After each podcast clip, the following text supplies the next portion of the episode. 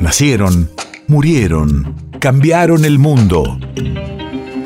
En Nacional Doc, siempre es hoy. Siempre es hoy.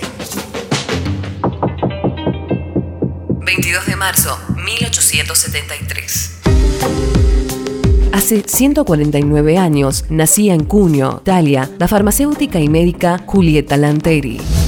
Radio de la memoria. Precursora en el movimiento feminista, Julieta Lanteri fue la primera mujer incorporada al padrón nacional y la primera en votar en la Argentina y América Latina. Fundadora del Partido Feminista Nacional, fue un estandarte en la lucha por la reivindicación de los derechos de la mujer. Fui la única mujer en el Colegio Nacional de La Plata. La primera en cursar medicina en la UBA. La primera extranjera en conseguir la ciudadanía argentina. En 1911 se llamó al empadronamiento para las elecciones municipales. ¿Qué se necesita para empadronarse?